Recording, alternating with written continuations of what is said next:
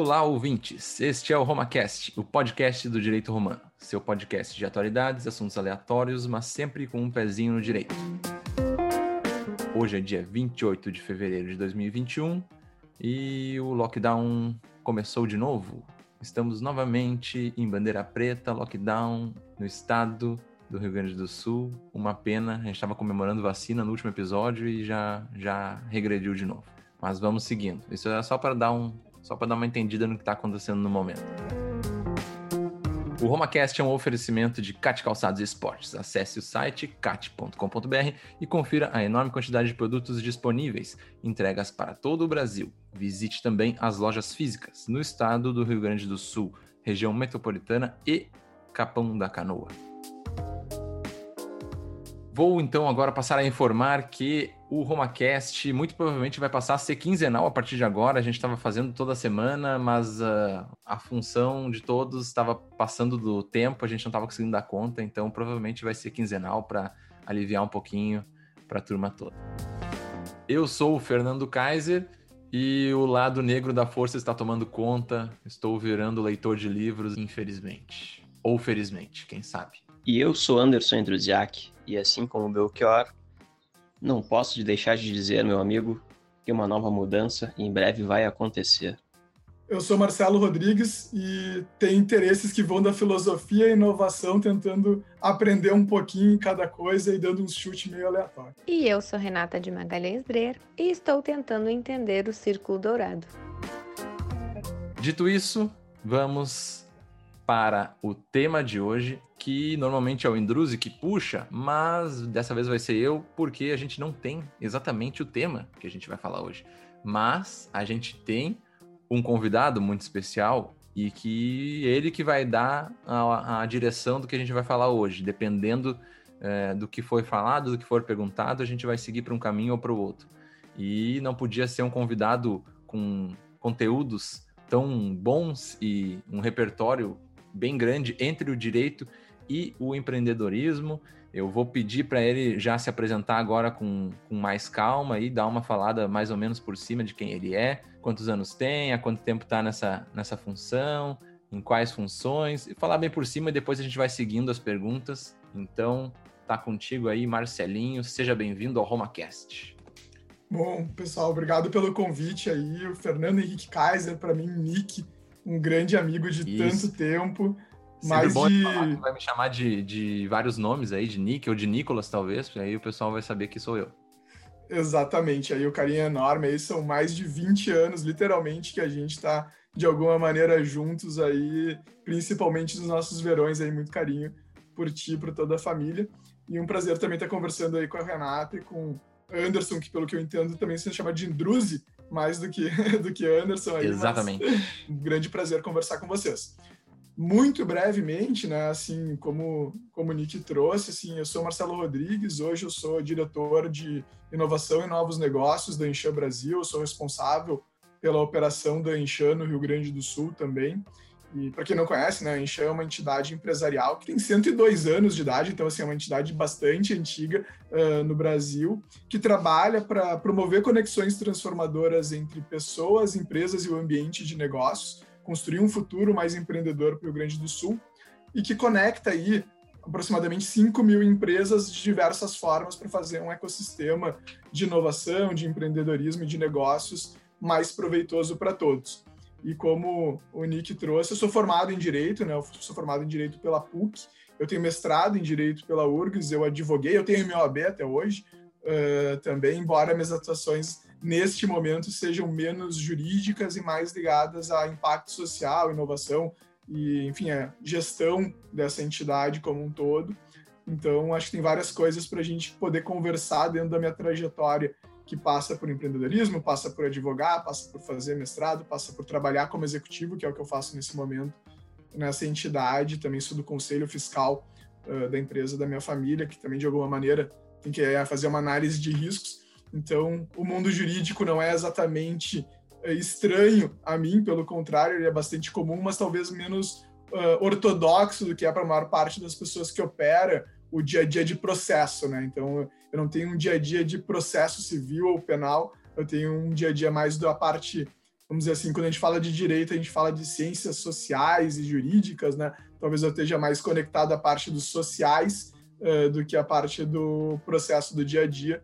Mas eu sou um fã, eu tenho. Hoje eu estou gravando aqui com vocês no fundo de um quarto aqui da minha casa, que é fundo cinza só, mas a, a parte que eu mais gosto é da parte da biblioteca. Ela até hoje tem muito livro, principalmente de filosofia do direito, porque a parte que mais me interessa de todo o direito é a parte filosófica. Então, é um grande prazer aí estar conversando com vocês e mesclando todos esses assuntos para que a gente possa ter um tempinho aí de, de bate-papo. Show de bola. Eu não sei se algum dos, dos dois quer fazer algum comentário, se eu posso seguir. Na verdade, só um comentário, porque o Marcelo disse que ele não. Hoje ele não atua mais como advogado processualista, enfim, mas essa questão de análise de riscos, como a gente é moldado para isso até na faculdade, né?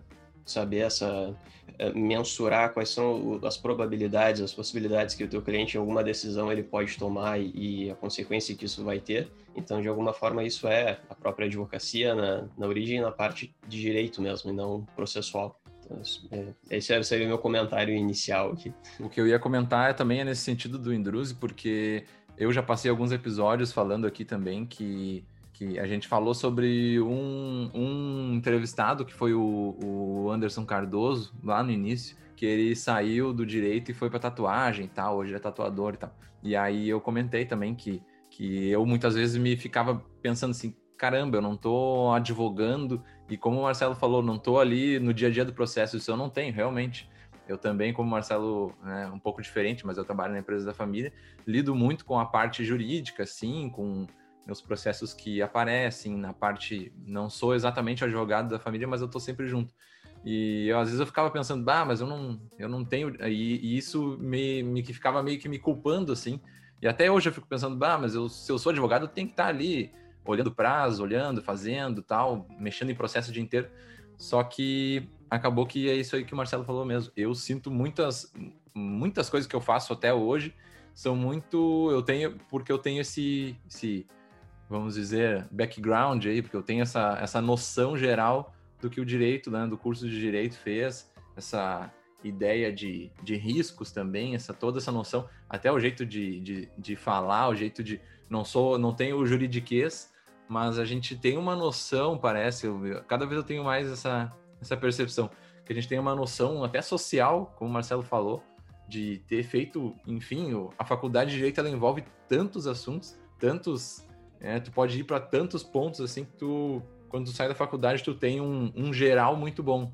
Talvez os específicos não sejam tão bons, né? Talvez tu não saiba muito de tributário, muito de penal, muito de civil em si, mas tu tem uma noção de tudo para saber mais ou menos para onde é que tu quer ir. Então, esse, esse comentário eu acho que ajuda bastante porque é, o Marcelo, apesar de ele não lidar com os processos todos os dias e mal lidar com eles, ele usa o direito o tempo inteiro também, assim como nós.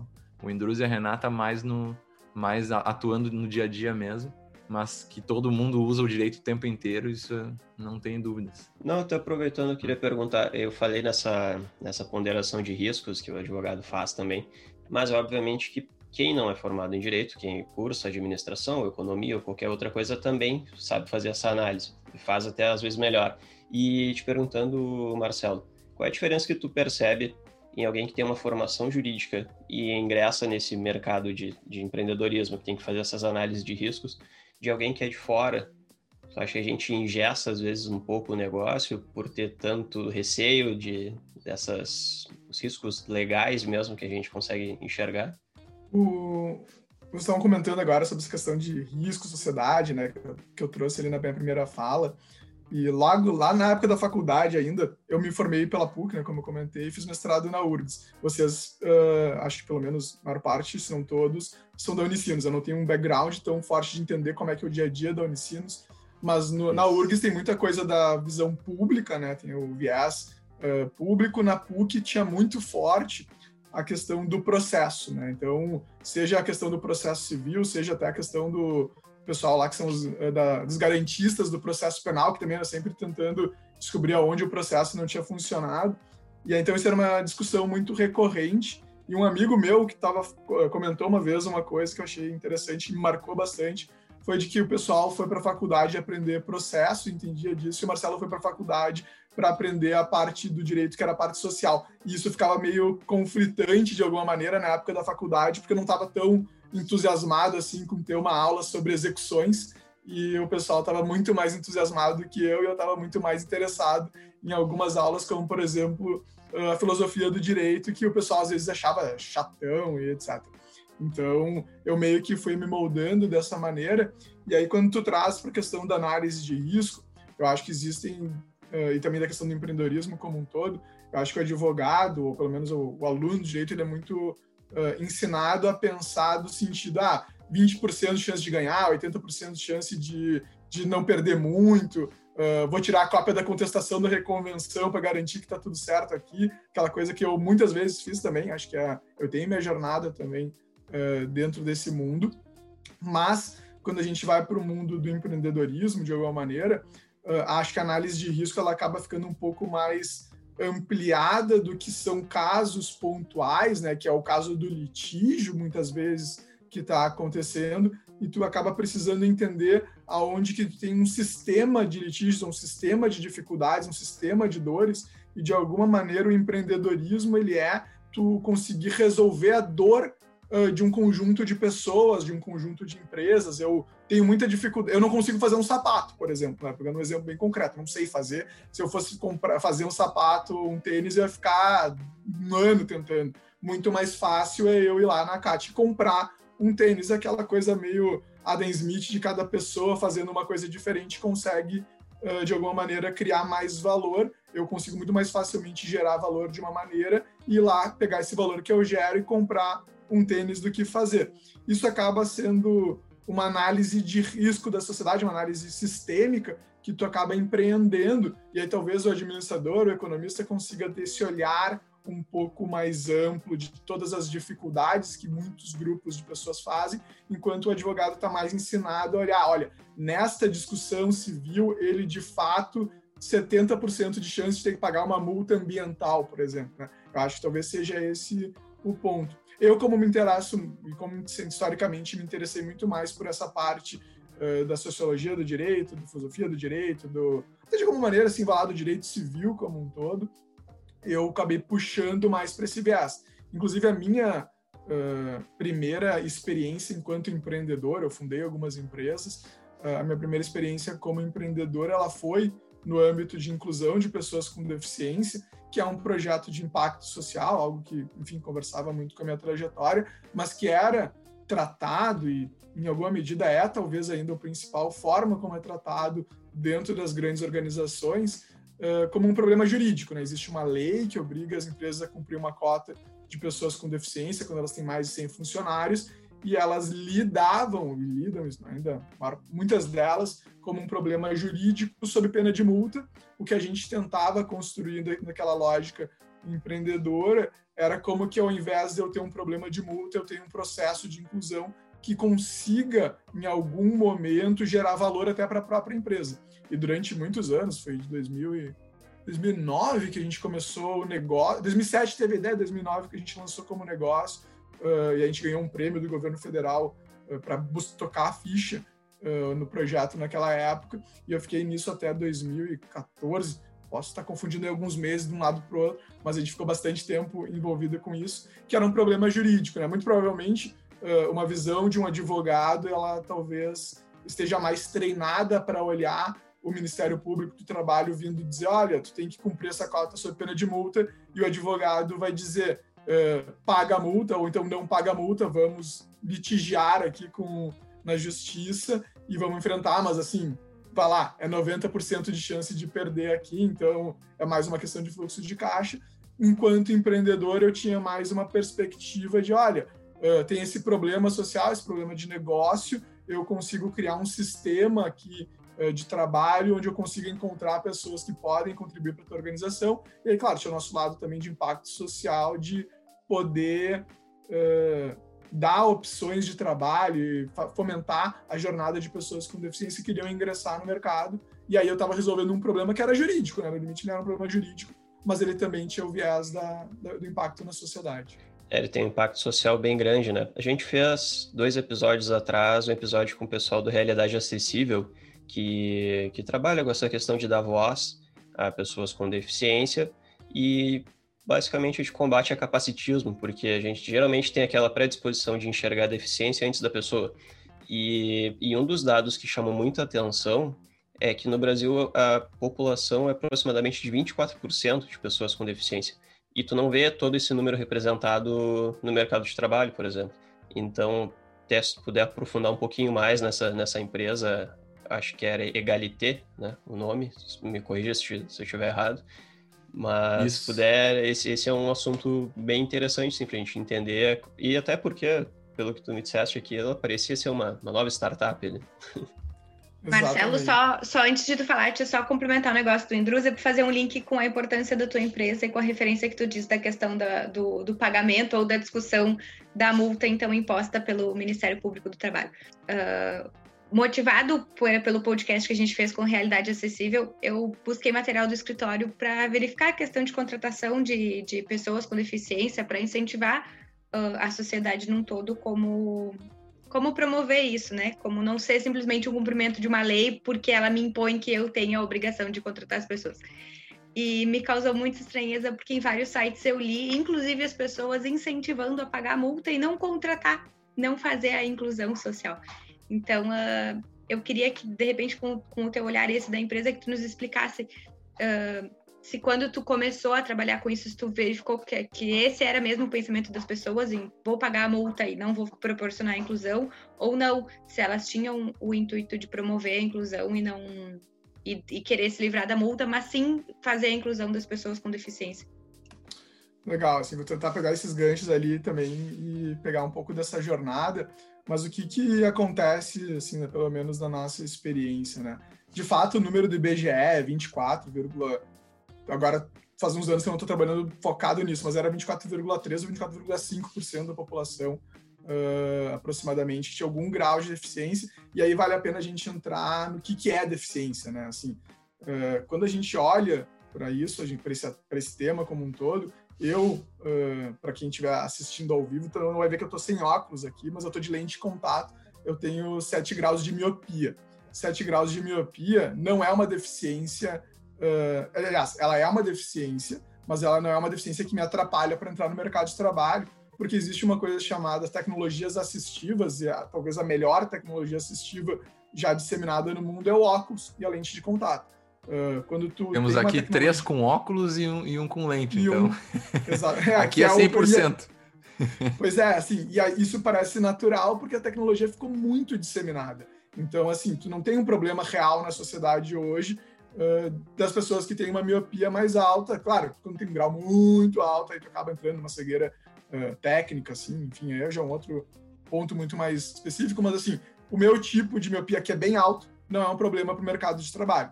Existem outras deficiências ou outras dificuldades, né, que são uh, muito mais impactantes e que elas acabam obrigando uma organização a se remodelar completamente. Uh, ela acaba, por exemplo, caso do cadeirante, assim, aquela questão da acessibilidade é uma das pautas mais perceptíveis, mas quando está falando de uma pessoa cega, o chão tátil, enfim, um monte de coisas que acabam sendo necessárias para a pessoa se adaptar e são muito menos comuns, gerando menos facilidade no processo da empresa de buscar resultado. A minha experiência tá, uh, sobre inclusão, poucas vezes, uh, eu acho assim, existe uma ideia de que a, vou entrar num ponto não vai dar para a gente exaurir aqui agora, mas o racismo, as dificuldades, os preconceitos, eles são muito menos sistêmicos e muito menos estruturais. Isso é uma pauta que era bastante discutida na sociologia dos Estados Unidos dos anos 70, 80, uh, que era existia uma estrutura com preconceito. Hoje em dia já avançou muito lá também. O Brasil está um pouquinho atrasado nessa discussão. É, não é tão estrutural quanto ele é de viés o que, qual é a diferença das dificuldades que eu tenho uh, de estrutura para viés? Estrutura é eu chegar e dizer, olha, eu não quero contratar nenhuma pessoa com deficiência, eu não vou fazer isso, eu não quero contratar nenhum negro, não quero contratar nada disso. Uh, de alguma maneira, isso aí é um absurdo estrutural que tem que ser combatido, etc. Quando a gente vai para o dia a dia, é muito pouco comum que tu fale com um gestor de uma empresa que vai dizer assim, olha, eu sou contra pessoas com deficiência trabalharem, eu quero uma, eu tenho uma política uh, que a, na, minha empresa eu sou contra a ideia de trabalhar. Claro que a gente está falando do ponto de vista jurídico, normalmente essa análise ela é feita do tipo assim, vou ganhar ou perder o processo, vou pagar ou não a multa. Mas quando eu falo assim do ponto de vista humano, uh, é mais comum o gestor estar tá querendo dizer assim, olha, acho legal a ideia, não sei como, não posso diminuir a minha produtividade contratando uma pessoa com deficiência que eu não sei como lidar. Então ele cria vários argumentos, mas no limite, no limite, normalmente tem uma ideia não de contrário à inclusão social, mas muito de eu no meu viés, e aí é onde tem a maior parte dos nossos preconceitos no, na sociedade moderna, assim, eu no meu viés não consigo enxergar a forma de extrair esse resultado, eu não consigo participar, eu tenho uma incapacidade minha. Então a diferença do estrutural para o viés, né, que é o bias, que aí é onde está muito da sociologia moderna apontando, a gente vai ver isso aí depois inteligência artificial também, uh, que é tipo, ah, como é que o, o, a inteligência artificial julga as coisas e as pessoas têm o bias, que em inglês está sendo muito falado agora, mas também está conectado a esse assunto. E aí, qual é o papel assim de quem quer fazer a inclusão social? Está em de dar as informações suficientes sobre quais são as tecnologias assistivas, sobre quais são os comportamentos que as pessoas devem ter para incluir. Aí a questão do capacitismo é um trabalho que vocês citaram agora muito legal, assim, de evitar o capacitismo, não olhar para a pessoa com deficiência apenas a partir da deficiência dela, mas sim enquanto pessoa. E aí, dentro dessa jornada, tu conseguir, uh, pouco a pouco, ou quanto mais rápido possível, melhor, e quebrando esses vieses cognitivos de imaginar que uma pessoa, porque não tem um braço, eventualmente não vai conseguir fazer um trabalho de digitação tão rápido. Daqui um pouco o cara pegou a manha de se escrever com uma mão só e tem uma capacidade de digitação legal, e a gente tem um monte de pessoas que tem as duas mãos, mas não tá nem aí pro trabalho. E o cara não vai digitar porque ele tem, pode ter duas, poderia ter sete mãos a mais, ele não tá afim de fazer e eventualmente uma análise mais aprofundada que entenda o indivíduo consegue ver que aquela pessoa, apesar das suas dificuldades, ela consegue reagir de uma maneira, ou então tu adapta o teu trabalho a que ela não precise ser tão ágil também, aí tem a questão da liderança sobre isso como uma coisa importante também, e aí tu vai mudando o teu sistema produtivo, o que dá um trabalho, né? Quando tu pensa assim no líder de uma empresa, poxa, tu tem que mexer no teu processo produtivo para tu encontrar uma pessoa, será que é o não é talvez a forma mais eficiente, talvez seja a forma mais inclusiva. Então, como que eu jogo isso uh, para dentro da organização é exigente, né? De uma maneira. E aí tem outro viés, que é a parte de inovação, não necessariamente onde eu trabalhava, eu trabalho muito com inovação hoje em dia, mas que é a inovação do mundo, das cadeias produtivas, que são essas tecnologias assistivas. Quanto mais a tecnologia for assistiva, as tecnologias assistivas forem disseminadas, mais fácil fica. E aí daqui um pouco, talvez daqui 10, 20, 100, 200 anos, sei lá eu quanto tempo a gente está falando aqui, uh, a gente está conseguindo que algumas dessas deficiências sejam tão integradas e incluídas na sociedade que, ela, que elas fiquem como teóculos. Teóculos não é um problema mais para o mercado de trabalho. Hoje em dia é uma coisa muito, muito fácil, né? Uh, tem, está, várias... Quando a gente pensa em unanismo, claro, quando tem alguma questão interna que acaba afetando, tem um outro viés. Mas quando você fala uma questão de altura, na verdade é um ponto muito mais de tipo, a maior parte dos móveis não está na altura daquela pessoa, está na altura média de uma pessoa, sei lá, de 1,50m, 1,90m, que é a altura média entre homens e mulheres da, uh, da sociedade moderna ocidental. Uh, então, assim, essa lógica ela acaba atrapalhando uma pessoa que tem, sei lá, 1,20m, por exemplo. Mas é uma questão de altura de móveis, né? Então, assim, se os móveis fossem, fossem modulares, daqui um pouco era mais fácil de resolver. E a lógica da tecnologia e da inovação, ela acaba sendo o grande motor uh, histórico da inclusão, não só de pessoas com deficiência, eu estou falando uh, das pessoas como um todo, porque ela vai rompendo uma série de barreiras e criando bases para que as coisas comecem a fluir de uma forma mais uh, interessante para todo mundo e todo mundo consiga extrair resultados legais disso. vou aproveitar exatamente esse ponto aí que tu falou, que é uma dúvida que eu tive agora, é, é sobre essa parte, como agora tu está muito inserido na questão de inovação e das novas tecnologias e, e do que, que vai ser daqui para frente, as, o que, que as empresas mais pensam, eu vejo muito uh, que cada vez mais se fala sobre os propósitos das empresas, o, o tipo, tu empreender para resolver problemas, mas não cada vez me parece que aquela questão de tu ter uma grande empresa para gerar um monte de emprego e lucro já não é mais, tem que ter um valor a mais, tem que ter ali um, ah, né, nossa empresa ela é a sustentabilidade, ah, ela, ela promove a, o crescimento das mulheres, agora parece que tem que ter um, um maior.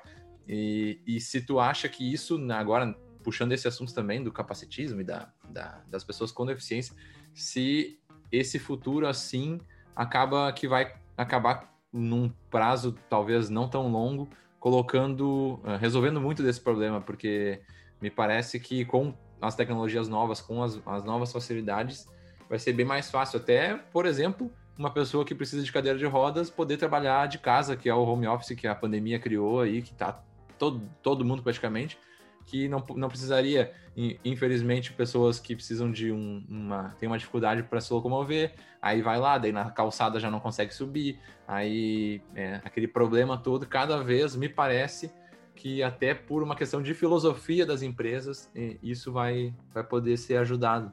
Só, só, quero, não, só quero dar uma complementada. Essa questão de propósito que o, que o Nick falou, ele vem do, do livro do Paul Collier, que é O Futuro do Capitalismo. E até eu estou no, no, final dessa leitura e eu achei muito interessante porque ele faz uma, uma mudança de, de, de paradigma, né? Entre aquele período pós-guerra até anos 70, que era a social-democracia, e as empresas elas tinham um viés mais ético, e dos anos 70 para cá dá aquela guinada que, se, que o, o, a causa principal, a causa das empresas é o lucro. Então passou a se privilegiar mais acionistas do que a própria sociedade. E e eu acho que precisa essa volta de empresas criarem propósitos e esses propósitos serem alguma função social e o lucro passar a ser apenas uma consequência e não mais a causa do porquê aquela empresa foi criada. Eu não sei se tu consegue, tu, tu enxerga dessa forma também. Se quiser, acho que eu dei uma complementada, mas não saí muito da linha do que o Nick falou. Não, legal, acho assim, o tema propósito é um tema que eu particularmente acho muito, muito interessante. Eu gosto muito. Eu briguei durante muitos anos para que a gente estivesse dentro da Enxan, inclusive recentemente, quando eu comentei que a Enxan tinha um propósito específico, um trabalho que eu ajudei a liderar para não que não tivesse antes, mas para que ficasse um pouco mais claro. Então, assim, é uma pauta que me interessa bastante. Mas eu divido ela em várias frentes diferentes, porque uma coisa está no propósito enquanto instrumento de crescimento, outra coisa está no propósito enquanto instrumento de liderança, outra coisa está o propósito no quanto uh, vamos dizer assim, a exigência da sociedade em que a empresa atinja um determinado uh, resultado, algo do gênero. Eu acho que assim, uh, historicamente sempre aconteceu isso. As empresas sempre foram criadas para ou resolver uma dor ou criar uma solução nova para qualquer qualquer necessidade que as pessoas tenham e elas só se validam no tempo na medida em que essa dor permanece, elas conseguem extrair, uh, elas conseguem gerar uh, uma solução para isso, ou então elas estão sempre inovando, assim, aquele exemplo meio de livro, assim, da Apple, que vai sempre criando uma coisa nova que tu quer e tal, assim. Tu não tem uma necessidade, talvez, de ter um iPhone novo, mas muita gente quer ter um iPhone novo e, e acaba gerando um valor muito grande, porque vai toda uma série de vantagens para tua vida, tu acaba podendo saber quantos metros tu caminhou no dia, enfim, toda aquela coisa que me era talvez inimaginável. Quando a gente fala de propósito nesse sentido, eu acho que as empresas sempre tiveram isso. Eu acho que a forma de tu gerir uma empresa, ela tem que sim visar o lucro, senão ela é uma entidade sem fins lucrativos. Eu trabalho numa entidade sem fins lucrativos, por exemplo, não vejo mal nenhum. Mas acho que a empresa ela tem que, de alguma forma, buscar essa sustentabilidade no tempo, e sustentabilidade não só no sentido atual de greenwashing, quase às vezes, que algumas empresas fazem uma sustentabilidade no sentido aristotélico, que é eu faço algo que se mantém, que eu gasto recursos suficientes para não exaurir o que as próximas gerações uh, vão também precisar para se colocar de alguma maneira uh, de pé uh, e ter o resultado. Enfim, então assim, acho que sustentabilidade no sentido aristotélico e não no sentido, vamos dizer assim, politizado de uma forma pequena, até muitas vezes que tem acontecido para atacar a ideia uh, de algumas empresas grandes, porque a empresa grande muitas vezes ela consegue ter a escala de resolver problemas maiores, por exemplo, né, o caso das cadeiras de rodas que a gente estava comentando antes. Cara, um cara vai fazer dois caras trabalhando sozinhos ali, vai conseguir fazer uma, duas cadeiras de rodas por dia no máximo.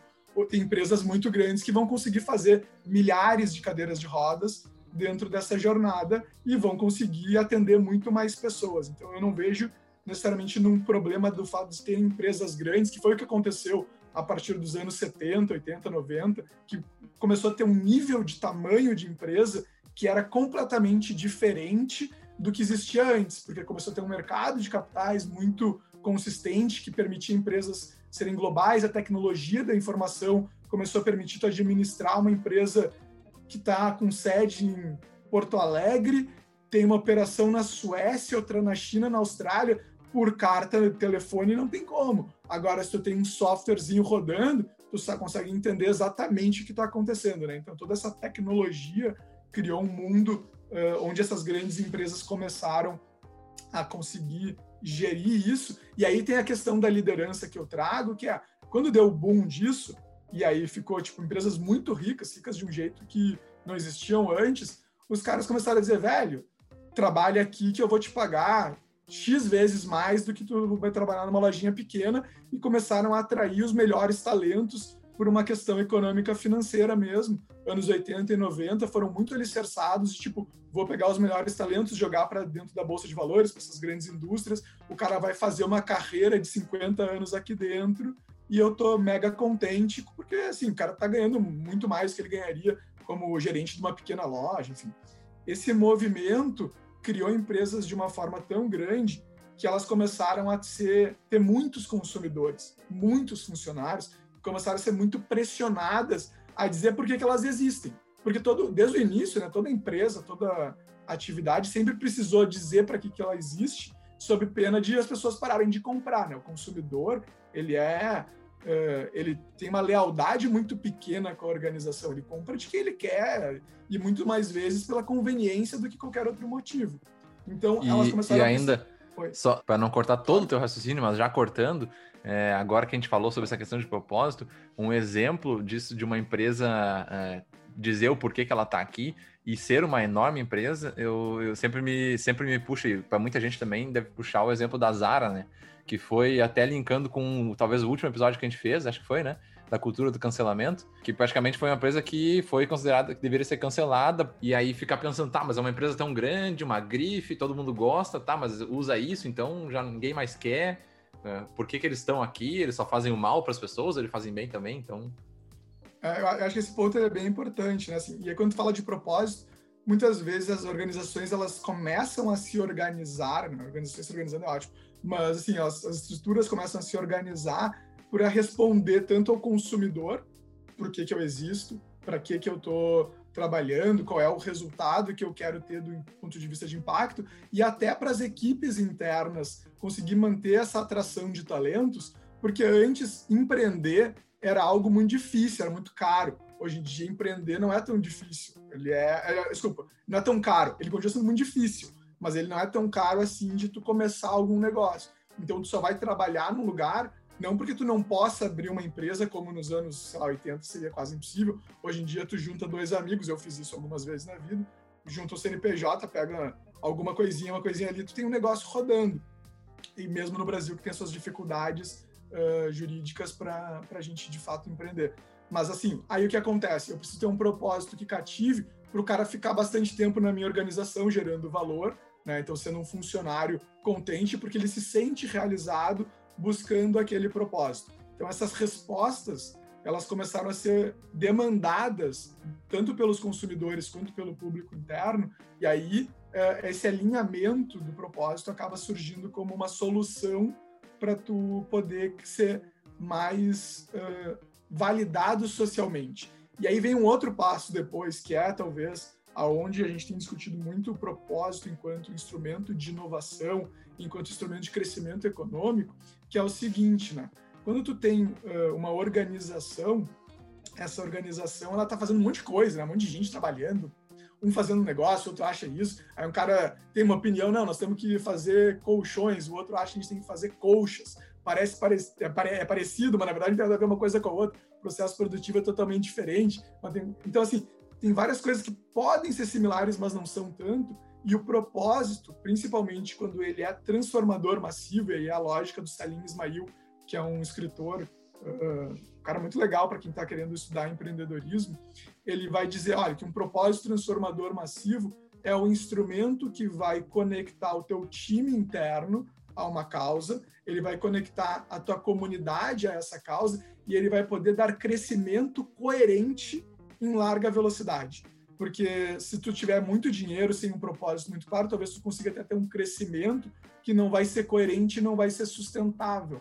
E aí, a partir de um propósito que seja mais uh, unificador de todos esses stakeholders ali, tu pode ter um crescimento coerente que responda a uma vontade das pessoas da tua equipe de continuar lá dentro, os consumidores satisfeitos, porque teu impacto social, ambiental, enfim, o que quer que a gente esteja falando aqui, que seja o ponto principal, é agradável, e aí tu vai juntando uma série de respostas que a sociedade historicamente demandou, que durante algum tempo uma injeção de recursos em si conseguiu responder mais rápido do que essa demanda, e hoje em dia a gente está tendo uma um reencontro do equilíbrio disso, embora os estudos recentes ainda apontem, tá por uma questão de crescimento econômico, que as pessoas têm um discurso a favor da sustentabilidade, a favor de coisas sociais, não necessariamente elas têm uma, uma compra. E aí, por que, que acontece isso? Porque a conveniência ainda é maior, um valor mais uh, executado do ponto de vista de compra do que outros valores, né? Então a gente ainda está num momento onde essa discussão social ela tá forte, ela é muito levantada, inclusive por organizações que já conseguiram se estruturar nessa direção e por uma camada da sociedade que tem recurso suficiente para se importar com isso. Porque, de novo, né, quando estou falando do cara que ganha muito pouco e precisa sobreviver, ele não está preocupado se o arroz foi feito da forma, com a água uh, da chuva. O cara está preocupado com o arroz, né, comer ou não, né? Tu tem um nível de sofisticação do capitalismo e da sociedade que a gente vive tão alto que tu pode dizer, não, cara, eu não quero essa comida aqui que de alguma maneira uh, não é ambientalmente sustentável. Eu não quero comprar roupa da loja X porque eu não tenho confiança, né? A gente nunca nem viu, né, como é que a roupa é feita, mas eu não tenho confiança no processo produtivo da cadeia produtiva que eles têm no sistema de importação, sei lá eu da onde, né? Mas assim, a ausência de tu ter clareza nessa governança, às vezes toma, faz tu tomar decisões. Então, assim, essa jornada do propósito ajuda a equilibrar. E claro, a nossa nossas redes sociais, a forma como a comunicação acontece no mundo hoje, as redes sociais acabam permitindo tu conferir se aquilo acontece, né? Então, assim, se há 100 anos atrás alguém te dissesse que o processo produtivo da empresa tal lá num país no outro lado do mundo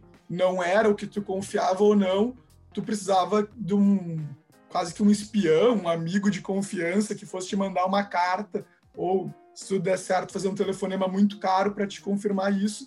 E hoje em dia não. Hoje em dia tu consegue saber isso com algum grau de confiabilidade quase que instantaneamente. Então, assim, a comunicação permite também que a sociedade pressione e saiba em quem pressionar uh, nesses momentos que, onde a, sociedade está exigindo. Eu acho que dá para fazer uma ligação rápida com o, o... Ontem eu mandei para vocês ali no nosso grupo que a gente criou para começar, para gravar o episódio de hoje, num livro bem conhecido do Tiago Matos, no Vai Lá e Faz. E ele fala, pelo menos na parte bem inicial, ele fala muito sobre que a gente está aquela frase que a gente não, não é uma mudança de era, uma era, não, não, não é uma era de mudanças, e sim uma mudança de era. Que a gente está saindo do. Teve a era agrícola, daí a era industrial e agora a era da informação. E muitos, ele, ele menciona ali que muitos entendem assim, né? Vários, vários entendem que realmente esse momento gerado pela internet, né?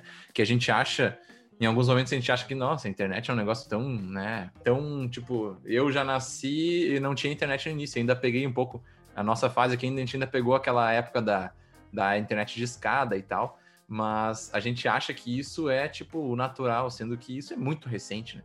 Então, essa, como tu falou aí, de, de tu confiar num processo produtivo da empresa X, antigamente, como é que tu ia saber tal, tu não, não fazia nem ideia.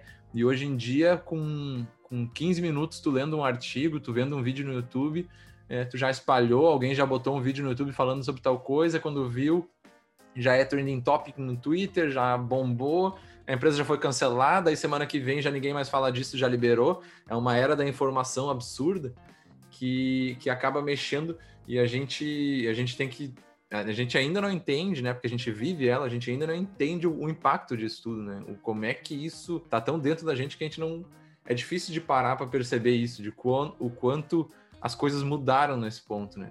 Há 20 anos atrás, há 30 anos atrás, uma, uma coisa que aparecia na TV, isso é uma discussão que a gente estava tendo no grupo do Jeito Romano um tempo atrás, apareceu na TV, deu no jornal, deu não sei o quê, ali era garantia de que tá tudo certo, é, é confiável, se deu na TV, tá tudo certo. Hoje em dia já ninguém mais sabe, até a, a, as gerações um pouco, da pegar a geração dos nossos pais, por exemplo, eles é, é muito difícil para eles entender, olhar uma notícia no WhatsApp e saber se aquilo é falso ou não é, até pela história da fake news, porque eles não, não sabe, não estão preparados para isso. A gente tem que dar uma entendida ainda, né? E parece que isso vai evoluindo muito ao ponto de que, enfim, qualquer notícia é gerada a qualquer momento sobre qualquer coisa, até a gente entender isso tudo, acho que eu já estou indo para um, lá para um outro caminho, mas já, dá para tá. dá para puxar com, com essa questão de que de que o, a, as empresas hoje elas precisam estar muito muito ligadas nisso, sabendo que que uma atitude ou outra, é, um desvio ou outro pode acabar comprometendo, acabar vindo um, um sleep giants ali e pedir para para tirar do ar os anúncios de tal empresa porque ela não faz tal tipo de conduta.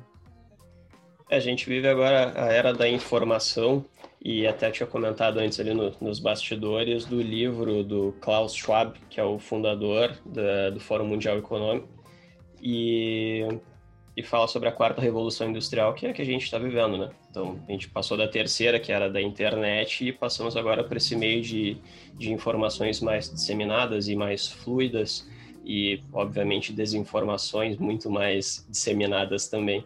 A gente parece que a gente entra numa, numa nova era de, de desconfiança, né? Porque tudo que tu vê, tu não sabe se é verdade. Porque até as próprias fontes que tu entendia como confiáveis começam a dar tiro no pé. Então, isso, isso né, lima toda a questão de confiança que as pessoas possam ter, até nas próprias instituições, e que dirá até em empresas também, né? Uh, acho que assim, uh, desses pontos que vocês estão trazendo, tem algumas coisas que vale a gente comentar, que são que é o seguinte, né? Um, uh, essa fato da era da comunicação, essa era da informação que a gente está hoje, a gente está de fato engatinhando nisso e vai ter mudanças que são muito significativas.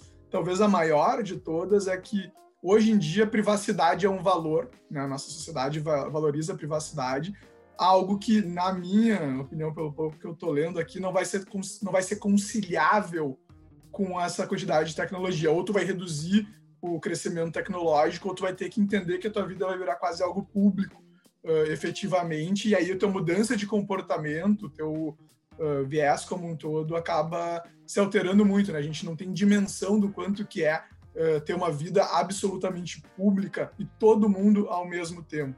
Então, assim, a tecnologia, caso não seja alterada, a gente talvez vá viver uma mudança de valores, né? Isso pode acabar tendo uma série de mudanças significativas como em toda a sociedade. Só para dar um exemplo né, do que, que a gente está falando aqui com essa questão tecnológica. Choca profundamente né, a gente quando a gente vê aquela questão da China com o, uma espécie de pontos da sociedade, do indivíduo. Ah, isso é Aquilo é muito louco. É, aquilo lá é uma coisa quase seriado de Netflix e que ah, parece é, parece gente o... que tá Black Mirror, né?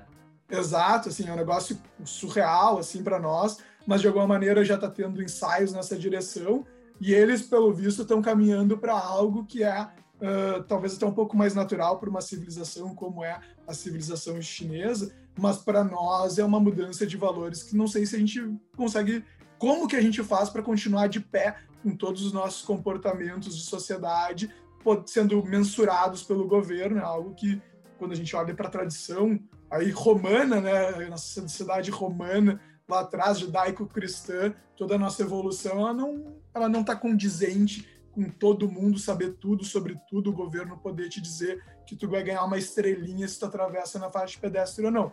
Então, esse tipo de coisa acaba tendo uma mudança tecnológica e essa questão da, da quarta revolução industrial, ela está muito conectada a isso também, né? Porque, de novo, lá atrás, o nobre, no século XV, o cara não tinha como dizer se o, o pessoal estava cumprindo ou não as coisas lá no, na fazenda, sei lá eu aonde. Hoje em dia, quando a gente está indo para uma uh, capacidade tecnológica, onde, que é aí talvez o ponto né, da revolução industrial, do, do 3.0 para o 4.0, seja os sistemas te dão informação para tu tomar decisão. Na revolução industrial 4.0, os sistemas são tão ágeis, tão aptos, que talvez eles possam decidir, tu vai mensurar a decisão deles, né? Que é uma coisa bem diferente, né? Tu está falando de uma inteligência uh, artificial que vai dizer, não, não, uh, aqui fiz a conta, tem 12 pontos uh, em tal outro ponto, eu vou, tal, tal esquema aqui, manda prender. Aí talvez tenha que ter um juiz que vai dizer, não, não, calma aí, nesse caso parece que é manda prender, mas vamos soltar esse cara, porque era só 12 pontos de faixa de pedestre, tal, o sistema ainda não estava tão bem organizado, assim, não é para prender quem não, quem não coloca ali ou não vai dizer segue o baile, tá preso, errou, nós não vamos tolerar isso. Algo que para nós, civilização ocidental, não é a nossa tradição jurídica, né? Ela é, uma, é um outro ponto muito significativo. E aí, quando a gente está entrando também no tempo dessas informações, claro, para o ambiente de negócios, é, ao invés de eu ter um coordenador de uma fábrica distante, é um cara que, na verdade, o, sistema, o programa o sistema e ele vai dirigindo, dirigindo não, ele vai coordenando a fábrica para ti o gestor, né, o gerente ou o diretor, talvez até o gerente que fique uma figura menos comum uh, dentro dessa jornada, porque aí vai ter alguém que vai pensar o negócio, alguém que vai acompanhar se o sistema está rodando, mas a liderança do dia a dia da produtividade não vai necessariamente ser uma pessoa, pode até chegar a ser um sistema que vai controlar e até mais confiável e previsível, não falta. Então, assim, a mudança de empregos, né, que é um pouco do que o Thiago Matos fala lá lá no processo, ela de fato acaba acontecendo porque esse emprego médio, repetitivo, com baixo grau de instrução, uh, ele e, aí de novo, o baixo grau de instrução não é nem quase zero grau de instrução. O quase zero grau de instrução a revolução industrial matou, jogou os caras para outra coisa e rodou lá. No baixo grau de instrução, onde tu não tem criatividade, tu não tem persuasão, tu não tem liderança, talvez esse emprego também seja alterado. Não quer dizer que não vai ter empregos, quer dizer que vai ser outra coisa que tu vai fazer e tu vai ter que ter um outro processo educacional dentro dessa jornada. Mas quando a gente vai para o lado fake news, etc., de informação, aí tem um viés importante, né, um ponto importante, que é a curadoria. De fato, tem muito. O Instituto de Pesquisa é uma coisa surreal no Brasil. O quanto que eles perderam de credibilidade nos últimos anos, antigamente, se tu falava que ah, o Instituto de Pesquisa X uh, falou isso, tu estava como verdade absoluta, e hoje em dia o Instituto de Pesquisa te diz X% e tu vai dizer, olha, não, se o Instituto está dizendo, eu até acho que é o contrário. Né? Então, essa capacidade de curadoria talvez seja um dos grandes pontos, eu me lembro há muitos anos atrás. É, esse tipo de coisa. Eu me lembro muitos anos atrás eu participava de um grupo de empreendedores aqui do Rio Grande do Sul e foi falar conosco o líder de uma empresa de comunicação gigantesca, tá? Uh, e ele me falou, eu tô falando aqui, cara, 2010, assim, tipo, não é essa coisa que é óbvia hoje em dia. E ele me falou que eles trouxeram um cara de, de MIT, se eu não me engano, nos anos 90, e o cara disse que jornal, televisão, etc., tudo ia virar internet. E aí os caras olharam, mais ah, estranhão, mas também que ia demorar uns 20 anos para isso acontecer no Brasil. E aí eles seguiram na trajetória deles, mas o ponto que me chamou a atenção, foi a palavra que ele usou lá atrás, que hoje em dia é meio hype, mas na época não, não se falava tanto, era de que os grandes veículos de comunicação se transformariam em veículos de curadoria, né? E aí a curadoria seria o grande ativo uh, desse processo, que é onde, se a gente for olhar bem, é onde as grandes organizações ligadas aí estão tentando se manter, né? Quer dizer, o próprio noção de fake news, ela vem dos veículos de comunicação tentarem dizer que aquilo que não é né, do, dos grandes veículos não é confiável. Então também teve um movimento dessa maneira e a gente está, no final das contas, disputando confiança e credibilidade perante a sociedade, né? Que esse é o grande ativo que a gente está falando no mundo da informação. Uh, deixa eu só puxar um link lá do início, Marcelo, e eu quero te fazer uma outra pergunta sobre um, um cara americano. Uh, tu, tu relatou pra gente que, que a tua graduação, na verdade, ela sempre foi voltada mais para um lado social do que para o lado jurídico, né? Do lado uh, processual. É, eu o comentário queria... que eu ia fazer disso, Renatinha, te cortando, é que a Unicinos, até onde eu sei, ela é. Ela, eles pelo menos me passaram essa, essa ideia de que a Unicinos prezava mais pelo social, né? É, pelas, pelas noções mais filosóficas, do Sim. que pelo. Pelo Exatamente. menos é o que a gente É, o programa, os programas de pós-graduação da Unicinos, mestrado, doutorado, eles são muito voltados para viés social. Inclusive até a área tributária mesmo tem aquela de desigualdade e, e tributação. É, mas eu, eu acho eu ainda acho que a graduação ela é mais voltada assim para o processo do que pelo lado mais para o lado social. Então, eu, Marcelo, eu só queria entender uh, se, se, esse lado empreendedor e esse lado social ele sempre te acompanhou. Uh, se tu mudou de repente isso no meio da faculdade ou alguma outra coisa foi o start que te deu para parar de olhar mais para o lado processual mais para o lado um, processual para o lado so, uh, social. E eu queria te perguntar se tu já ouviu falar um, do Círculo Dourado, que é como criar impacto no mundo, né? Que é o que, como e porquê. Que, que o Simon Snick, eu acho que é assim que fala, porque quem me conhece sabe que meu inglês é péssimo. Simon Sinek, né? Isso, obrigado. Que ele desenvolveu isso aí, ele diz que as grandes empresas pautam os produtos e as coisas que elas criam de acordo com isso. E aí eu queria que tu me passasse um, um, um olhar teu uh, sobre isso. Legal. Uh, sobre a Unicinos até, isso é uma coisa comentar com vocês. Assim, a Unicinos é uma das principais apoiadoras da Enxa, então eu tenho um carinho gigantesco por eles lá. Uh, eu não estudei na Unicinos, mas assim, eu acompanho relativamente de perto e, gosto muito, muito do trabalho. É, sobre, sobre a questão do, do Golden Circle ali, do Simon Sinek, é, sim, conheço, acho ele um dos caras mais legais. É um, eu, eu, sigo ele no Instagram, inclusive, quem quiser aí seguir, ele tem uma página no Instagram que, que tem coisas legais também, aí fica essa dica. É, eu acho muito bacana o que ele faz, das, da forma como ele encara, tem vários vídeos dele, não só sobre o Golden Circle, mas sobre outros pontos. Principalmente ele fala muito bem sobre millennials, de alguma maneira, sobre os jovens, ele tem vários insights sobre isso. E eu concordo com a questão do, do Golden Circle, principalmente do, do ponto de vista de como tu organizar o teu, teu negócio. Né? Então, assim, quando tu consegue ter um porquê né? E, e, aí responde um pouco aquela conversa do propósito, né? Quando tendo esse porquê, todo o resto fica mais fácil, né? Ele consegue, de alguma maneira, tu consegue transmitir para o teu consumidor ou para o teu público interno por que tu está derivando o teu processo de inovação de, sei lá eu, de fazer um, de um, fazer um computador para fazer um telefone. A Apple, né, o exemplo clássico, fez isso. A Amazon também fez. A Amazon uh, vendia livro, de repente tem a Whole Foods vendendo comida, não tem nada a ver, mas na verdade tem, porque a Apple nunca se posicionou, é, o porquê da Apple não foi, ah, eu vendo livros muito baratos. Né? Ele tinha uma outra forma de, de se comunicar, uma outra forma de se entender, que permitia ele estar comprando uma comida de uma empresa que vende comida saudável e todo mundo achar normal diferente de algumas outras organizações que eventualmente faziam computadores também, ou sei lá, um Walmart da vida, uh, e teriam muita dificuldade de explicar uh, alguns movimentos deles, né? Assim, uh, a gente vê, sei lá, a HP, que fazia muito computador há um tempo atrás, quem é que compraria um celular da HP hoje em dia, né? E, e eles faziam um computador que acho que vendia mais, em algum momento vendeu mais do que o computador da Apple. Então, essa lógica do porquê fazendo como um instrumento de tu ter os teus ok's, né, e os teus comos uh, serem derivados desse porquê, faz com que as pessoas consigam entender melhor uma série de movimentos e tu poder acompanhar cada vez mais o processo de inovação. Então, acho que faz muito sentido e está muito linkado essa questão do propósito. Aproveitando, aproveitando a onda de poder voltar é, o Marcelo acaba nas respostas dele, ele acaba envolvendo tantos assuntos que o cara fica, ah, eu vou falar essa aí, mas, mas não quer cortar. Eu queria voltar, Marcelinho. Eu, é, essa do, do Simon Sinek, a primeira vez que eu ouvi falar dele foi até pelo Thiago Breyer, professor que foi deu uma aula na nossa, nossa pós no, no Direito Tributário. E aí eu descobri que ele tinha uma ligação também legal com a Anshan depois, e a gente foi conversar.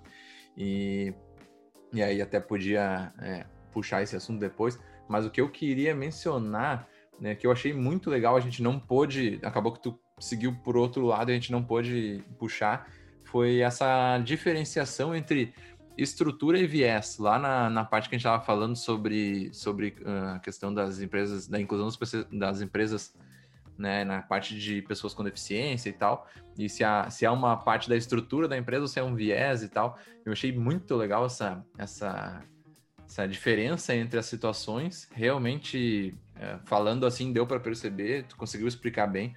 E, e aí, o meu, meu comentário sobre isso seria que uh, existem momentos que me parece, olhando assim, né, até fiz algumas anotações, que me parece que se confunde um pouco, né? Deve ter ali se é estrutura, se é viés, e tem aquele ponto que é meio que um, um pouco de cada. Porque, assim, é, naquele, naquela, naquela discussão que se ouve muito, e a gente também não vai entrar aqui, como tu mesmo falou, a gente não vai aprofundar, e provavelmente a gente vai fazer um episódio sobre racismo e tocando mais nesse ponto, e, e sobre outros, outros problemas também estruturais, né? Mas naquele negócio assim, ah, eu não sou racista, mas e aí começa. Eu não sou machista, mas eu não sou homofóbico, mas eu não sou capacitista, mas, enfim. Aí acaba que eu vejo assim, por exemplo, empresas que é, preferem não ter em certo, em certo ponto é, homo, é, homossexuais, porque ah, vai que falem tal coisa. nem, nem empresas, né? Mas até no, no, na estrutura, por exemplo, de uma torcida, de um, de um time de futebol, que a gente tá falando, tava falando do Grêmio aqui antes, nós quatro somos gremistas. Uh, hoje em dia tá muito mudado já aquela questão de tu vai, tu vai aceitar uma torcida homo, uh, homossexual, como era a Coliguei ou não. Uh, hoje em dia isso já é totalmente natural, até, até tem apoio, né? E, e antes era um negócio que, meu Deus, talvez um, os gremistas odiavam ouvir falar que existia Coliguei e tal. Hoje em dia isso mudou tanto mas né, o meu ponto nesse caso seria mais sobre assim empresas que ah eu não vou contratar é, a desculpa é essa né eu não vou contratar o cara ali que, que precisa de uma cadeira de roda para trabalhar porque né bah, isso aí vai me prejudicar muito né tá louco vou ter que adaptar tudo ou então não eu não vou contratar uma mulher porque vai que ela fique grávida né? Aí eu como é que eu vou fazer? Aí eu tenho todo aquele custo com a parte que ela vai ficar lá e com o filho e tal. Então acaba que me parece que vira o, me, o meio, o comentário que eu ia fazer que parece que mistura um pouco. Não é não é a parte do, do da estrutura, mas também acaba juntando, porque se tu vai dizer ali, ah, eu não vou contratar um, sei lá, não vou contratar um, um negro para fazer a, a recepção da minha empresa, porque daí vão achar, sabe? É uma coisa assim que tu vai, que tu acaba que tu não quer admitir, mas acaba, mas acaba acontecendo. Então, eu achei bem legal essa diferença entre eles. Realmente, tu tem uma empresa que fala, não, eu não sou contra, eu não, eu não tenho na política da minha empresa, eu não sou contra mulheres, mas aí acaba que lá nas, nas ações ela tem um monte de coisa que ela prefere não ter as mulheres ali por causa de tal coisa. Então, esse ponto eu achei bem interessante da tua, da tua diferenciação. É um ponto que a gente não mencionou no nosso episódio da, com realidade acessível sobre uh, as empresas no seu, no seu propósito, no seu pensamento, na sua estrutura ter isso lá escrito, mas estar fazendo de certa forma. Legal, Nick. Sobre isso, assim, né? Então, pegando o. Como eu falei, né? Eu gosto da parte do direito, história, filosofia, sociologia. É, é ali onde eu me é, identifico mais, né? E aí, onde é que está essa questão do estrutural versus a questão do viés? Muito da, hoje em dia, né? Assim como romano, vem o direito romano aí era a base da estrutura ocidental, muito dos movimentos da sociedade atual, eles são ligados ao que acontece nos Estados Unidos, o que a academia americana está uh, de alguma maneira estudando, ela acaba influenciando muito, seja pela influência econômica, política, social, mas é o que acaba acontecendo. E aí, quando a gente pensa na questão estrutural, os Estados Unidos foi um país que, nos anos 60, uh, ainda tinha lugares dos Estados Unidos onde tu tinha uma estrutura jurídica, uma estrutura política que dizia uh, aqui não entram negros, ou então assim, neste lado do restaurante negros, naquele lado do restaurante brancos, banheiro de negros, banheiro de brancos. Então assim, tinha uma estrutura, uma questão estrutural mesmo precisava ser combatida para resolver a questão do racismo. Essa é a, a lógica de onde estava o pensamento e aí tu tinha uma questão de poder, né? Tem uma questão de estrutura de poder mesmo, de combate àquilo, porque só era possível de ser alterado através da questão uh, legislativa. Né? No final das contas, eram, eram leis, assim, ou decretos governamentais. Isso é uma coisa que ainda existe reminiscências disso em vários lugares do mundo, em várias leis do mundo. É, é algo que não acabou, né? Então, obviamente que existem algumas estruturas que são uh, preconceituosas. Isso é, é, um dado concreto da realidade. O que acontece é que, se em alguma medida, uh, algum momento atrás, existiam organizações que de fato diziam, ah, não vou contratar mulheres, por exemplo, é algo que uh, aconteceu no mundo efetivamente, hoje em dia é muito menos comum isso. Então, assim, se tu entender a questão estrutural, como se estivesse combatendo uma estrutura, tu não vai conseguir resolver o problema, tá? Né? Esse é o ponto. Porque não tem uma lei, não tem uma norma dentro da organização que diz, olha, nós temos aqui uma, uma, um mecanismo que diz que o recrutamento não contrata mulheres. Não vai conseguir mudar essa estrutura.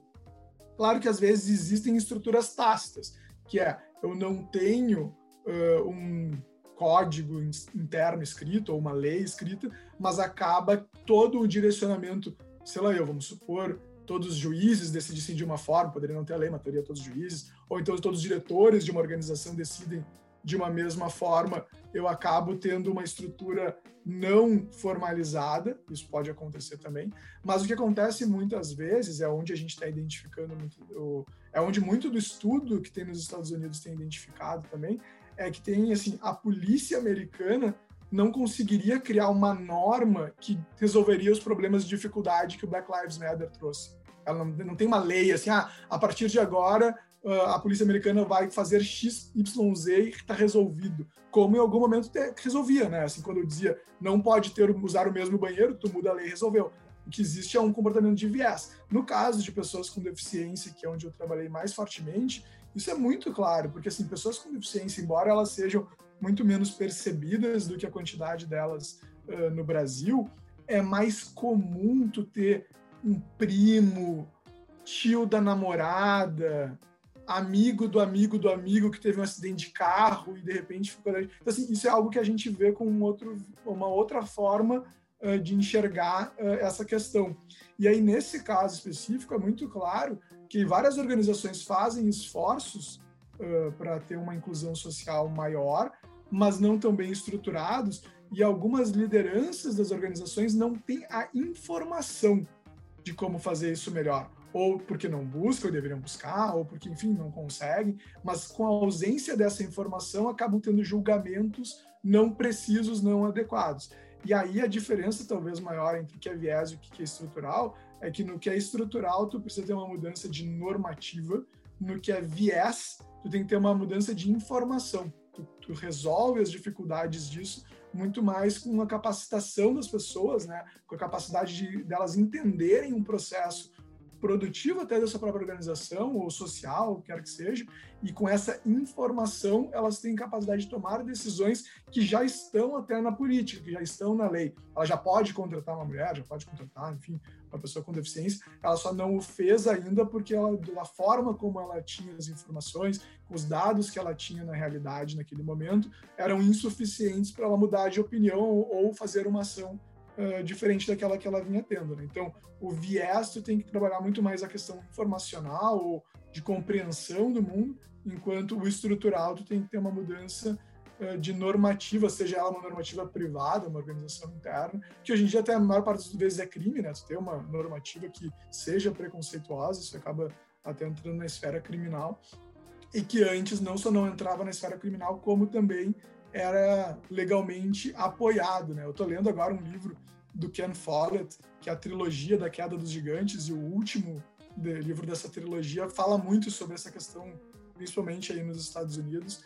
É, é um livro de romance, mas que de alguma maneira fala sobre é, casos reais, né, sobre alguns personagens reais, e é ali um dos centros da questão, né? Como que o Martin Luther King fazia uma pressão social para mudar normas estaduais lá, não eram normas federais, mas eram normas estaduais, uh, e o quanto também tinha ainda comportamentos, uh, enfim, preconceituosos.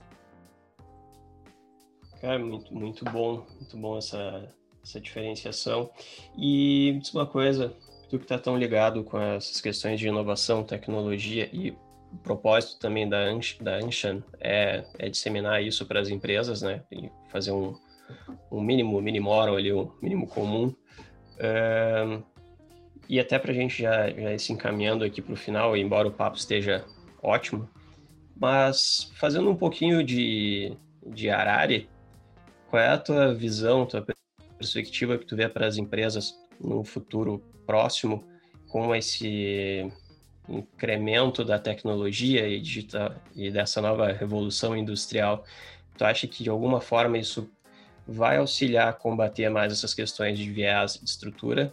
Ou tu acha que talvez isso possa até agravar um pouco mais essa desinformação? O, até eu acabei não comentando, eu acho, o Thiago Breres Star é um baita cara, eu gosto muito do Thiago, eu falo com ele volta e até mais seguidamente. Tem que mandar uma mensagem para ele próximos dias aí. Ele, ele vai é um... vir para um pod, um HomaCast aí logo, logo. Manda um abração pro Thiago aí, eu gosto muito dele. Bom, sobre essa questão do, do que está vindo, né, do ponto de vista de inovação, etc. Tem muita gente ganhando dinheiro dizendo que no futuro vão ser só empreendedores, grandes empresas vão acabar e, e tudo mais, assim. Eu acho que é um bom jeito de ganhar dinheiro não é tão bom um jeito de fazer uma leitura social, tá? Não imagino o mundo uh, tendo... E aí vamos jogar no tempo. Ah, se eu vou jogar 200, 500 anos... Cara, ninguém tem essa bola de cristal toda. Acho muito pouco provável que alguém esteja fazendo essa leitura. Aceito que num horizonte de longo prazo a gente não consiga visualizar tanto. Mas num horizonte de menor prazo, assim, de, do futuro, mas não um futuro 2700 e alguma coisa, pensando no futuro 2030, 2040, 50, uh, eu entendo que é uma visão é mais wishful thinking do que projeção imaginar que algumas organiza todas as organizações vão acabar. Eu acho que elas vão mudar muito, tá? Eu acho que elas vão mudar muito não porque a partir de agora vai ser diferente, mas porque a partir de agora vai ser tão diferente quanto era, talvez um pouco mais rápido. Que é isso que a gente tem percebido, né? Se tu pega as grandes organizações do mundo, mudam muito. Quais são as 10 maiores de anos 70, 80, 90? É um, é um gráficozinho que rola na internet, tempos em tempos, que vale a pena ver, é legal de ver. Hoje em dia elas estão muito mais na tecnologia, mas não acho que necessariamente a gente vai ter uma grande mudança no sentido de não ter mais organizações. Eu acho que elas vão mudar, assim como elas vêm mudando há bastante tempo, e algumas vão conseguindo se adaptar a novos tempos uh, de, enfim, diferentes formas, né? É verdade que a Tesla tá bombando, muito legal e tudo mais, mas assim, a GM tá de pé, a GM tá com carro elétrico. Então, assim, não é tão assim a GM acabou. Talvez algumas tradicionais vão morrer ao longo do tempo, mas isso é muito próprio do capitalismo, é o que o Schumpeter falou de destruição criativa há 150 anos atrás. Assim, a gente está falando de uma novidade de agora. O que vai ter, sim, é, acho cada vez mais, é uma questão tecnológica de inteligência artificial, onde essa inteligência artificial vai mudar a forma como a gente usa a tecnologia. E esse uso da tecnologia, que é muito diferente também do que era 20 anos atrás, vai impactar muito nas nossas vidas. Isso muda o mundo de negócios, isso muda também uh, o nosso comportamento. Se alguém dissesse, uh, vamos pegar, eu gosto do Aristóteles bastante, né? Então, assim, tu pega o Aristóteles e dissesse, ah, daqui dois mil anos a galera vai andar com bloquinho de pedras bem coladinho uma do lado da outra, pedrinhas muito diferentes entre si, que juntas vão fazer tu falar com qualquer pessoa de qualquer lugar do mundo. O cara ia dizer, nossa, louco, celular é um bloquinho de pedras diferente, se é níquel, é sei lá eu o que que é, é lítio, mas é um bloquinho de pedras que tu bota no bolso e tu fala com qualquer pessoa do mundo tá o tempo todo se ajustando.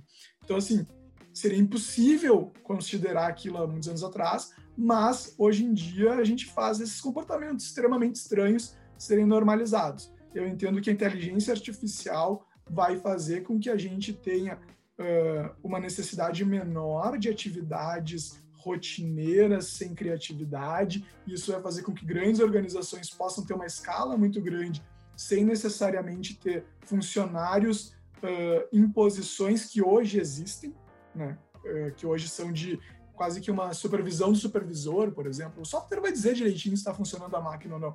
Tu vai precisar ter um cara pensando, pensando um negócio diferente.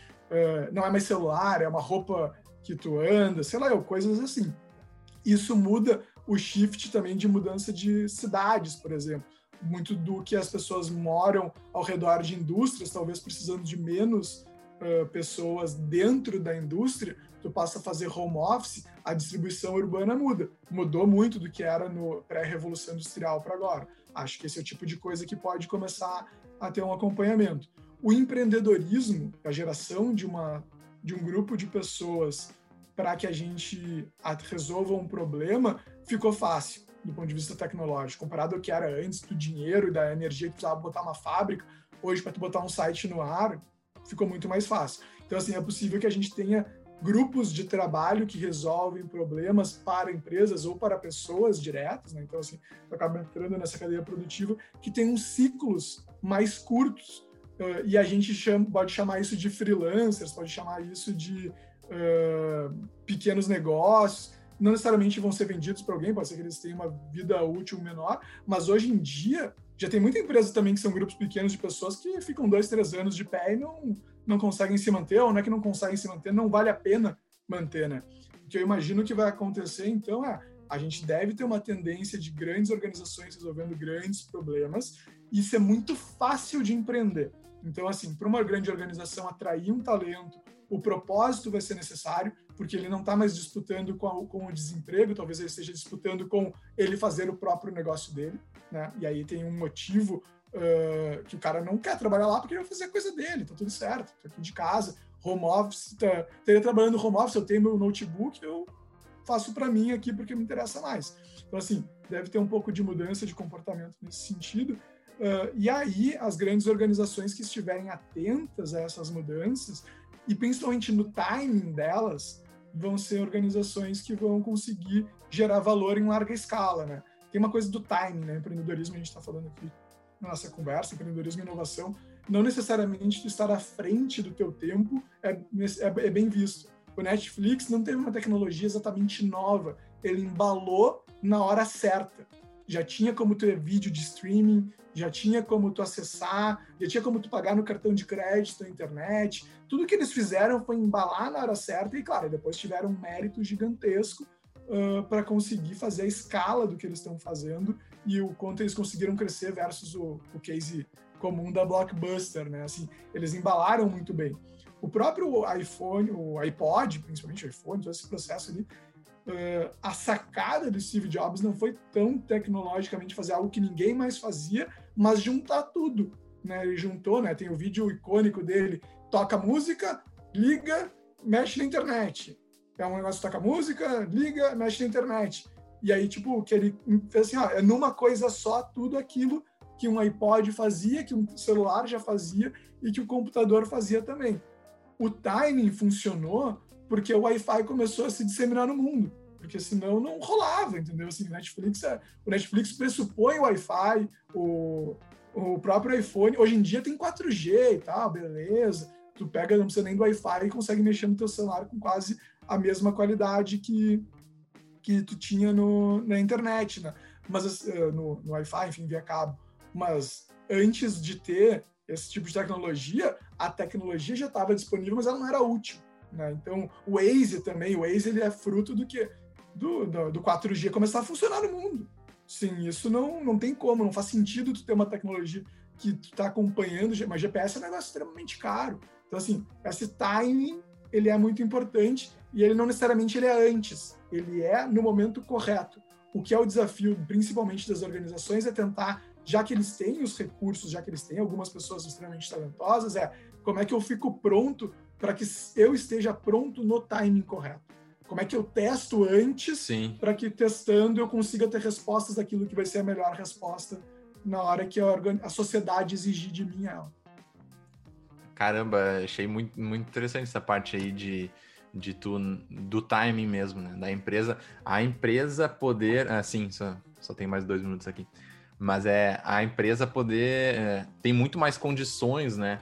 De essas empresas, maiores organizações e tal, com a, a, as pessoas que tem lá dentro, né, que tem muita capacidade, acaba tendo muito mais é, capacidade de, de saber o momento de lançar tal coisa. Então, é, também concordo contigo nessa, nessa questão de que o movimento das empresas, elas ainda vão, né, é muito, é muito bonito falar de não, agora vai ser todo mundo, cada um por si e tal, mas com certeza as grandes empresas, as que tiverem essa noção e o timing certo, vão estar sempre na frente, vão estar sempre né, liderando e puxando esse avanço, porque faz muito mais sentido, né?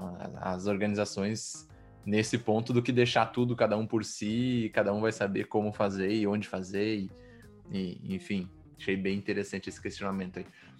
Eu não diria que elas não, as pessoas não vão poder fazer isso, né? Tô dizendo só que não vai ser fácil, eh, sim, não vai ser sim. tão óbvia a, o sumiço das grandes organizações, até porque esse negócio bonitinho do empreendedorismo de tentativa e erro, quando eu tenho bilhões, eu posso errar em 5 milhões. Sim, Se eu, Marcelo, errar em 5 milhões na pessoa física, minha vida muda bastante. Então, assim, tentativa e erro, que é uma coisa importante para tu inovar, é algo que pressupõe recursos também, né? Então, uh, essa é uma jornada que precisa ser considerada.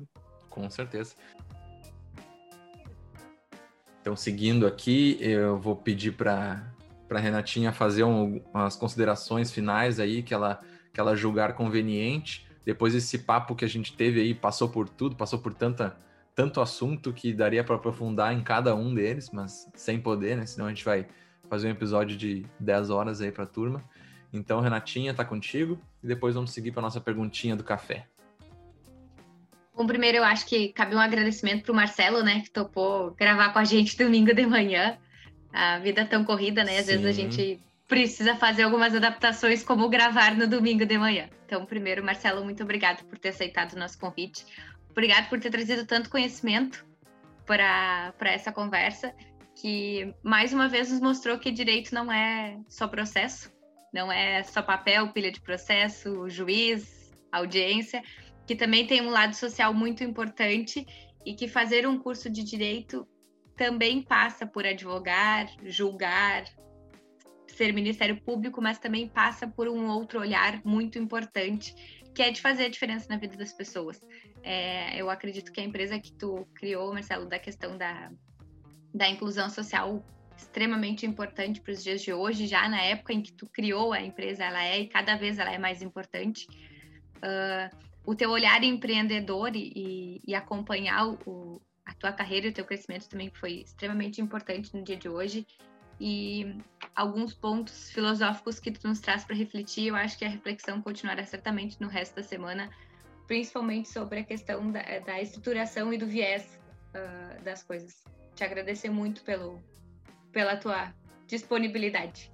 Eu que agradeço, na verdade, foi um enorme prazer aí poder conversar com vocês. Eu uh, acordo nesse horário mais ou menos no domingo mesmo, não foi exatamente diferente, talvez talvez estivesse correndo ao invés de falando com vocês ali para fazendo uma, uma corridinha um pouquinho mais estendida, mas que pôde ficar para de tarde e poder conversar agora foi, foi super bacana também. Show de bola. Não, o Marcelinho ele salvou a pátria, né? Porque a gente tava precisando gravar para ontem e aí ele já topou rapidão, assim, então, então nos salvou nessa. É, bom, eu vou seguir para a pergunta, a famosa pergunta do café que a gente tem quase todo episódio, né? Sempre que tem um, um participante novo, a gente tenta fazer. Acho que teve uma ali que escapou, mas aproveitando que hoje tu tá aí como o entrevistado do momento, e fazer a perguntinha, para quem nunca ouviu ela nos nossos episódios anteriores, funciona assim. A gente pergunta para a pessoa com quem ela tomaria um café por cerca de meia hora ali para bater um papo, sentar, tomar um café tranquilo, conversando. E, e, essa, e aí o convidado, né, que está aqui, pode escolher qualquer pessoa, seja ela uma pessoa viva, uma pessoa morta, uma pessoa fictícia, mas alguém que, que realmente essa pessoa daria o valor de ficar ali meia hora batendo um papo. Então, essa é a pergunta, e agora te vira aí, Marcelinho. Essa pergunta é muito boa mesmo. Eu, agora quando a gente estava comentando disso, fiquei assim, nossa, tem. Ao mesmo tempo que não vem alguém que seja a primeira pessoa se debate pronto, vem tanta gente, e aí fica até difícil de escolher. Como a gente está tendo essa conversa aí sobre sociedade, direito, futuro e tudo mais, e eu acabei citando ela, eu eu vou escolher o Aristóteles porque eu acho que alguém que conseguiu criar uma ideia que se mantém séculos e séculos depois, era vale a pena tentar descobrir se ele achava que a ideia dele ia se manter séculos e séculos depois, né? Às vezes a gente faz algumas coisas que a gente não tem dimensão é, da onde elas podem parar e fiquei, depois do nosso bate-papo aqui, com um pouco de curiosidade para tentar entender se efetivamente, quando ele teve as ideias que ele teve, ele imaginou que alguns séculos depois estaríamos falando sobre elas num episódio de podcast baseado no direito, onde a gente falou de empreendedorismo, inovação, sustentabilidade, e de alguma maneira ele ainda está pautando, né? Então, eu particularmente não tenho a impressão de que nenhuma das ideias que eu vou conseguir produzir na minha vida estarão sendo discutidas no ano de 3000 e alguma coisa. Fica a minha curiosidade para saber se ele, antes de Cristo, tendo as ideias dele, imaginava que em 2021 a gente estaria falando sobre algumas das frases e alguns dos conceitos que ele tirou da cabeça. Eu só queria dizer que é surpreendente as respostas, né? Porque é, é, tu pode imaginar mil coisas, mas, por exemplo, eu jamais imaginaria que o Marcelo escolheria esse café e que café. Se sobrasse cinco minutos, eu também quero participar. Mas eu poderia ser só ouvinte, não quero nem falar, eu quero só ouvir. Não, e, e, o que o Marcelo falou me lembrou que lá no primeira, na primeira vez que eu perguntei, ou foi no episódio, talvez, com o pessoal do. Se eu não me engano, foi com eles, pessoal que a gente estava falando sobre concursos públicos, que a gente falou eu lembro que eu mencionei, tá em algum lugar isso, que eu achava que as pessoas iam escolher sempre assim, filósofos, Aristóteles. Eu devo ter falado Aristóteles em algum momento. Então, finalmente chegou alguém que escolheu um filósofo do tamanho do, do Aristóteles, né?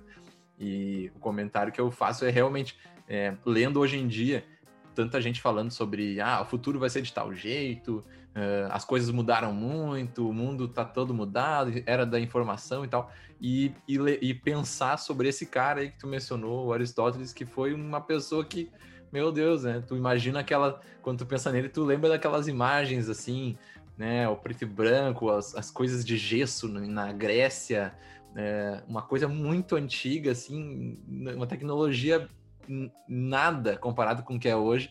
E, e o cara ter tanta noção eu tenho como a principal, a cadeira mais legal que eu fiz na faculdade de Direito, eu tenho como a de Filosofia do Direito, que foi lá no último semestre com um professor fenômeno, se a gente vai tentar chamar ele também, o Gercinho.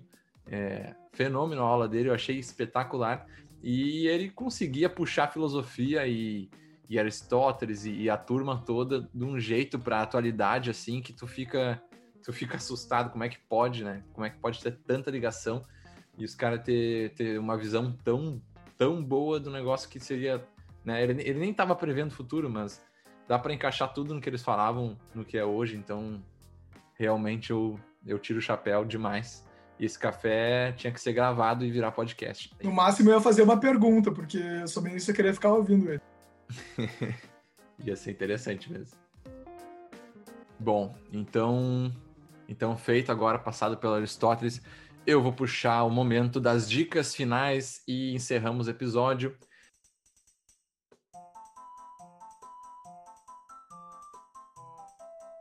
Qualquer dica de cada um de nós, pode ser uma, duas, enfim. Alguém quer começar aí? Posso começar. É, vou indicar três livros. Na verdade, que eles de alguma forma vão se linkar a todo o nosso tema aqui. Um deles, dois deles eu já falei durante o episódio, que é a Quarta Revolução Industrial, do Klaus Schwab o Futuro do Capitalismo do Paul Collier e o último, que foi de um dos comentários ali do Marcelo, me lembrei do efeito Lind, que é o do Nassim Nicholas Taleb, que é arriscando a própria pele. Então, o efeito Lind é as empresas se prolongarem no tempo e o tempo ser o fator predominante para essas empresas, não só o propósito delas se permanecer, perpetuar no tempo. Muito bem. Agora, quer falar o teu aí, Renatinha? Posso falar, porque o filme já está pronto. então, a minha dica de hoje é O Menino que Descobriu o Vento, que é um filme do Netflix, que conta a história de um menino do Malawi, que é um menino muito pobre, e que ele descobre uma forma de trazer água para a população lá, que passava tanto tempo, período de seca. E eu acho que esse filme é muito importante porque ele faz nos vê de uma certa forma o empreendedorismo e, e o não desistir diante das dificuldades que, que são nos impostas às vezes pela vida ou por alguma circunstância que nos foge. Muito bom. Marcelo? Bom, a minha dica, assim, sendo. Já que me cabe fazer alguma nesse momento, é, é ler 10 páginas por dia. Eu acho que tem tanta gente que fala sobre várias coisas. Se alguém conseguir ler 10. Eu não conheço ninguém que leia 10 páginas por dia de livros que se arrependa disso. Tem tanta dica uh, complexa, mega estruturada. Eu acho que se alguém conseguir fazer uma coisa tão simples quanto essa, provavelmente vai poder aproveitar.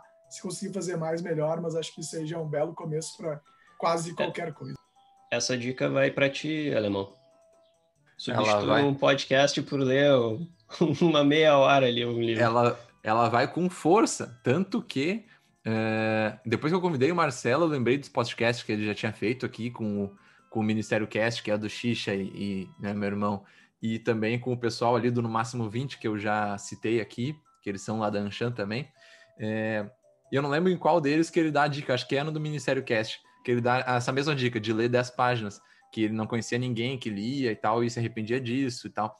E depois que eu ouvi ele falando isso, eu me pirei mais ainda, porque o que não falta é livros aqui, o que eu mais tenho e tal, só que eu tava numa adaptação de rotina que me fazia acabar lendo, uh, escutando muito mais podcast, para mim era muito mais fácil as coisas que eu tava fazendo em casa e tal, botava o fone, só que agora passei numa mudança aqui e realmente diminuiu muito a quantidade de podcast, eu não tô mais conseguindo fazer, uh, ouvir tanto podcast, e aí ontem de tarde, eu realmente até, talvez embalado pela dica do Marcelo, eu peguei Agora a gente está com uma rede aqui, colocamos rede no AP.